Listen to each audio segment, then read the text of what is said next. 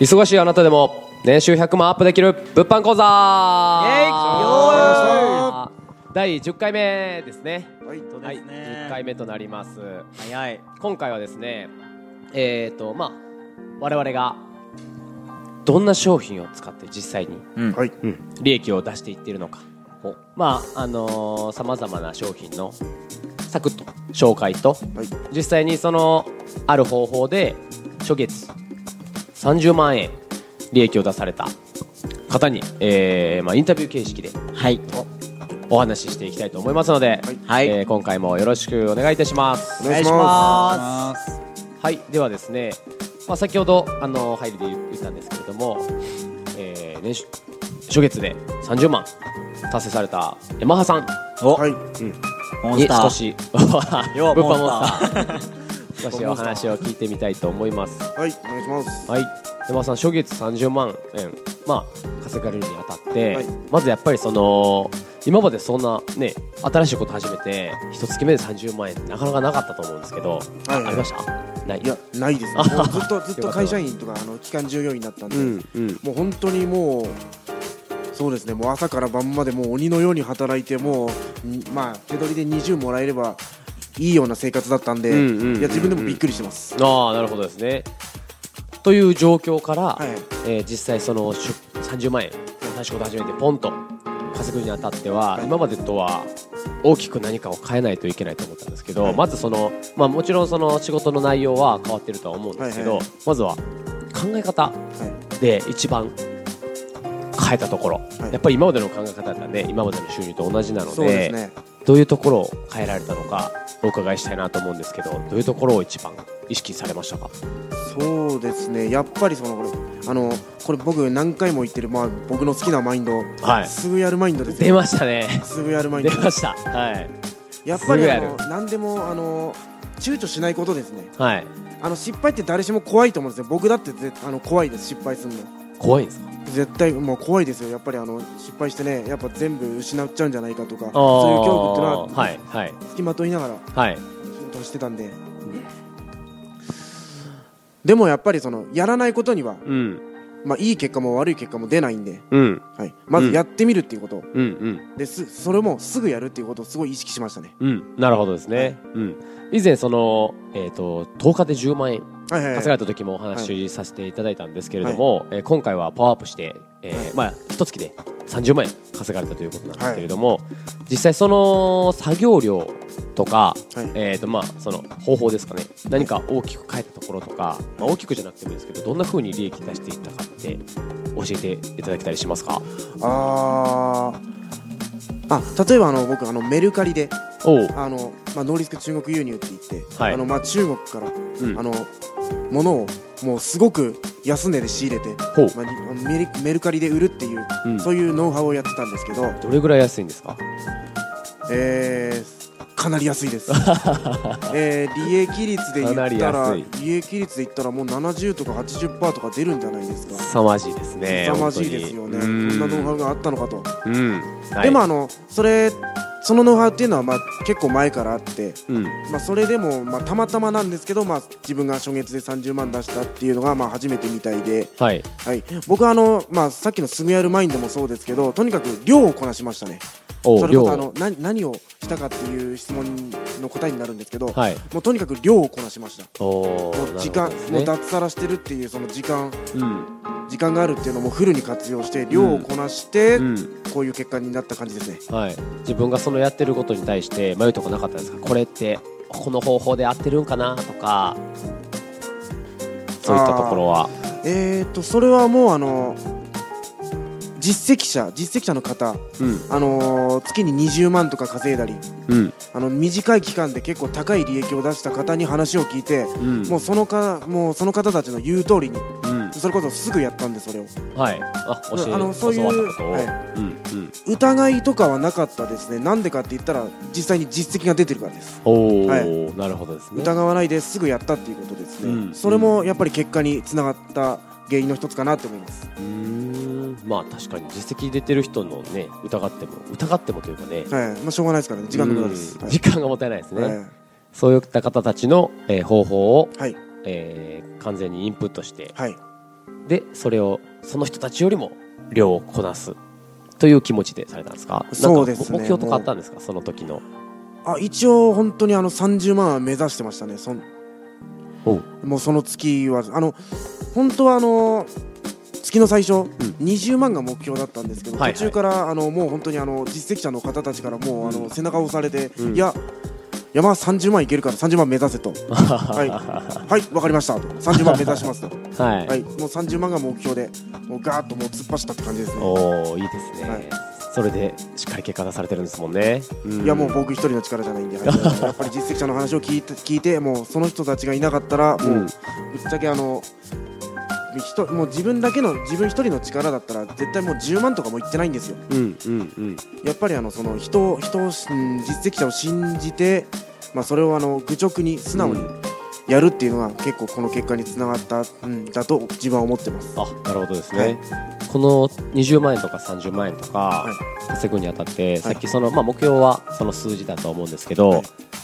その数字を達成した先、はい。それだけ利益を得て自分が何をしたいとか大きな目標とか夢って山田さんは何かあったんですか、夢夢ですか？うん。ビジネスでってことですか？それはえーとまあ、収入を得て、はい。その収益を何に使うかとか。ああ僕ね死ぬまでに達成したい目標あるんですよ。おお死ぬまでにはい。大きな目標です、言はい。言っちゃっていいですか、いいですよ。あもうもうこれみんなに聞いてほしいです。もう失敗した時はもうあの5位に笑ってほしいですね。あの僕ね死ぬまでに。もうおじいちゃんですよねみんな。あ 死ぬまでにね僕あのグランドスラム制覇したいんですよ。おおグランドスラム。はい。わかりわからないと思うんですけどはい。七大陸最高峰制覇と、はい。えー北極点と南極点の到達。ほこれを死ぬまでにやり遂げたいんですよ。ーはいはい。そのために、えー、と僕は今物販であのじゃあそそれやりたいんだったら山登れよっていう話なんですけど、はい。やっぱりそれにはもう莫大なお金がいるんですね。いねりますよね、はい。うん。そのためにもう今僕はもう物販の世界でも突っ走ってるって感じですね。エベレストでどれぐらいかかるんでしたっけ？エベレストもう入山料だけで300万ですよ。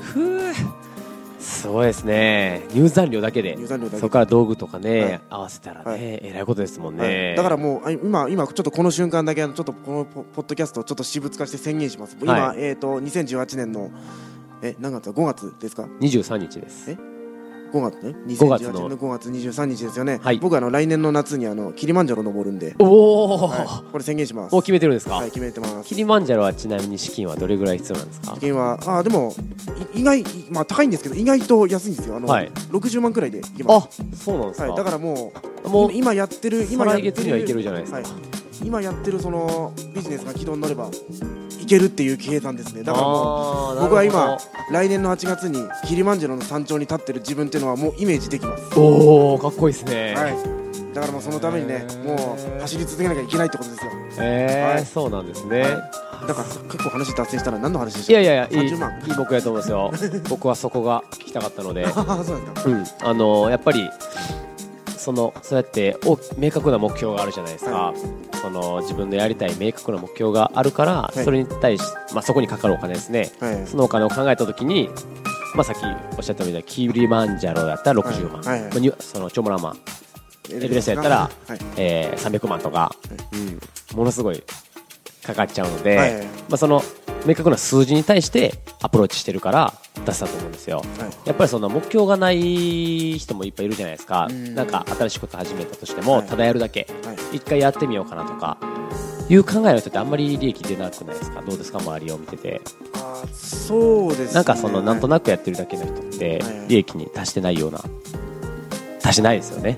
うんなので、えっとまあ、やっぱりやるときは山田さんのように自分でやりたいことを明確化して、はい。まあ、たくさんね、まあ、多趣味な方とかやったらねいっぱいやりたいことがあると思うんですけど、はいはい。それぞれをあの細分化していってこの夢を達成するためにはこれだけの利益が必要ですと。はい。でその利目的をいつまでに達成したいっていう時期があったらもっといいですね。はい。例えば半年後に、えージープを買いたいとか、うん。まあ、ランドクルーザー買いたいポルシェ買いたいとか、はい。車をもし買いたいとしたら分かるじゃないですか。はい。大体ね、見積もりしたら。